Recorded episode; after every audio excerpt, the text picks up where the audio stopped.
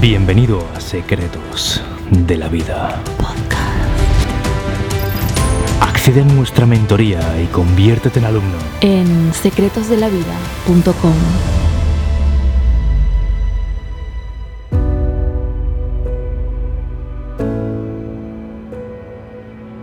Trece señales para identificar si tienes dependencia emocional o un apego tóxico por alguien o por algo. ¿Es amor lo que tienes o es necesidad? Porque puede que lo hayas confundido. En este vídeo te daré estas 13 señales que te he dicho. Quiero que bajes un dedo por cada cosa, por cada señal que tienes. Como ves, esto es algo muy práctico que puedes hacer mientras ves este vídeo. Si bajas más de 3 dedos, significará que tienes ese apego y no pasa nada, ¿vale? Pero eh, te daré la oportunidad de hablar conmigo personalmente para yo poderte ayudar en unos minutos, ¿vale? Vamos con la primera. La primera señal es cuando mides las horas de tu día en función de las horas que pasas con esa persona. Es cuando es tan importante pasar tiempo con esa persona que tu día casi se define por ello.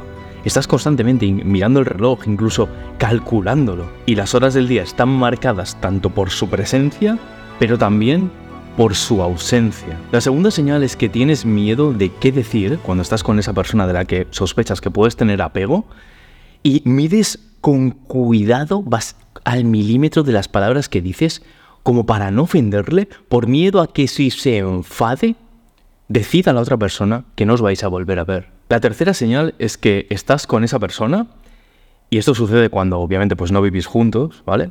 Eh, y ya estás pensando en la próxima vez que le vas a ver. Es decir, estás como preocupado porque no haya esa próxima vez y estás con esa persona y ya estás pensando en la siguiente vez, si querrá volver a quedar y es como... Te impide estar presente, casi te diría. Sientes como ansiedad todo el tiempo. La cuarta señal viene marcada por las emociones que te provoca comunicarte con la otra persona. Y hablar con él o ella puede hacer que tengas un buen día y si no hablas, puedes tener un día desastroso.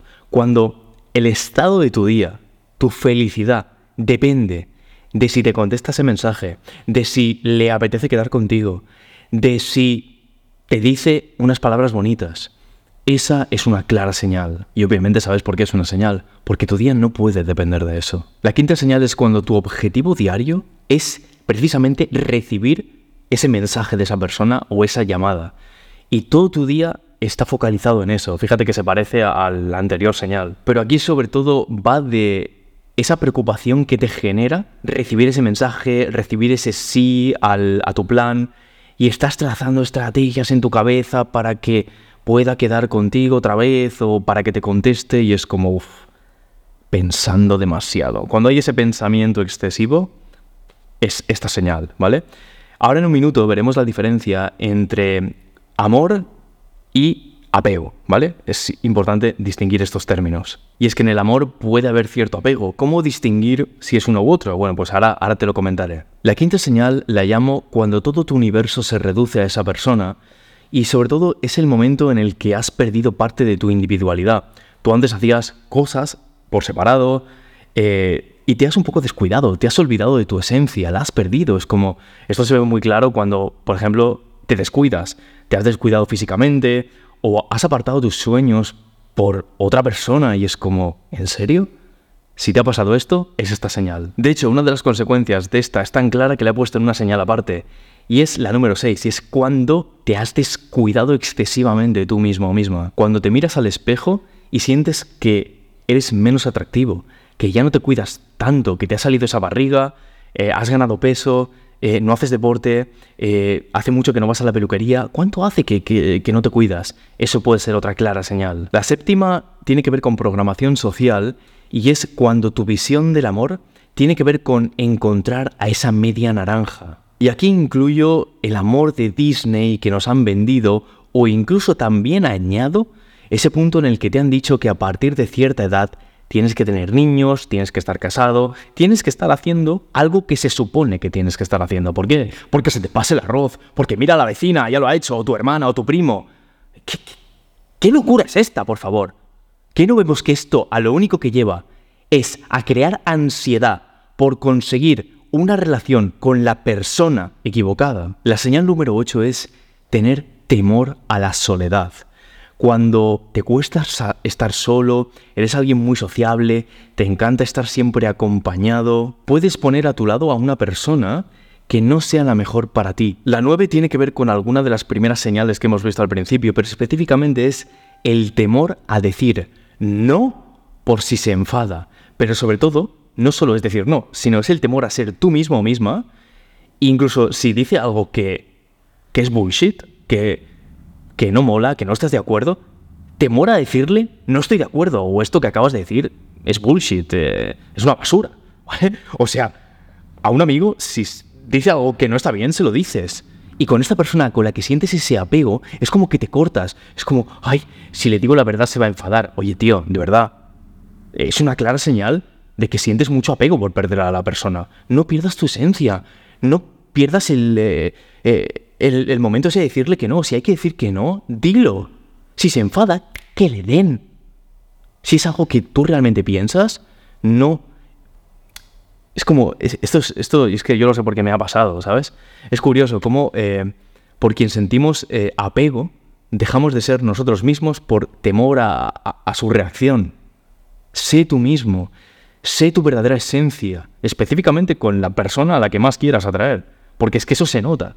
Así que esta es una clarísima señal también. Otra señal es el aplazamiento de tus propias necesidades. ¿Sabes lo que ocurre cuando sientes ese apego por esa persona, especialmente si es alguien con la que inicias una relación y, o estáis ahí en ese punto? que abarcas un poco tus sueños. Es como todo es ver a esa persona, todo es incluso, si eres alguien muy empático y que te gusta ayudar, ayudarle a él o ella. Aquí lo que puede pasar es que la otra persona te utilice. Y sobre todo si es alguien que es un poco narcisista. Si eres lo opuesto, y de esto hablaremos ahora eh, más adelante, si eres eh, alguien que eres lo opuesto a narcisista y te encanta ayudar y te encanta escuchar, vas a tender a traer a este tipo de persona más narcisista, puede que te utilice. No te olvides de cuáles son tus necesidades, de cuáles son tus objetivos, de cuáles son incluso tus sueños, no los aplaces por nadie, te lo digo de verdad. Y si alguien que tienes al lado te obliga a dejar atrás tus metas, ya te digo que no es la persona adecuada para ti. La señal número 11 es que tienes una comunicación disfuncional con la otra persona y estás como en una zona gris. Esta puede no darse, pero sobre todo se da si la relación es completamente tóxica. Esto lo que significa es que a la hora de intercambiar mensajes o llamadas, eh, no se deja muy claro que sois, hay como una zona gris ahí de, bueno, quedamos, pero... Y tú quieres saber, decir, a ver, ¿qué día quedamos? Y la otra persona dice, bueno, ya, no, no especifica, ¿vale? Y es como, esa zona gris es una clara señal de que es posible que estés en una relación tóxica de la cual sientas apego, porque a lo mejor no te das cuenta de esto. Y ahora te estás dando cuenta cuando te lo estoy diciendo yo. La siguiente señal es que necesitas dar muestras de afecto continuo.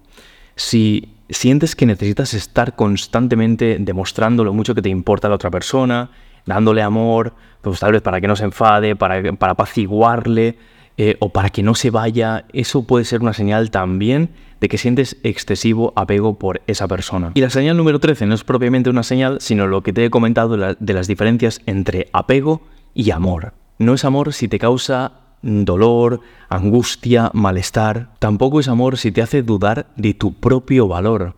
Tampoco es amor si te si hace que te cueste dormir por culpa de tener pensamientos obsesivos por esta persona y además pensamientos que suelen incorporar emociones negativas. Tampoco es amor si para estar con esa persona es obligatorio renunciar a tu familia, a tus sueños, a tu salud, a tu esencia, a, lo que sea que quieras y que sea parte de tu identidad o una parte importante de tu vida.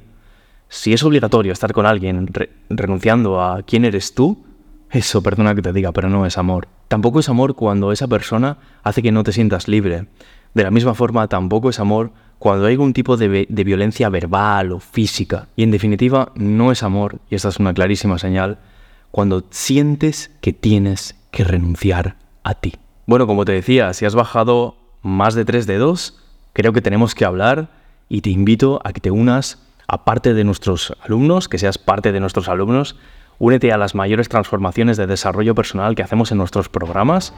El contenido de las redes sociales siempre va a seguir en Secretos de la Vida, pero te doy esta puerta abierta para que des el paso si te apetece y te unas a nuestras mentorías de desarrollo personal y me tengas a mí a tu lado como mentor y construyamos esa mentalidad increíble, libre de, apegos, eh, con elevada confianza, con buenos hábitos y pasemos de ese bloqueo que puedes tener o tal vez algún bloqueo que puede venir en tu vida, te voy a asegurar que no vas a fallar. ¿Sabes por qué? Porque yo no voy a fallar.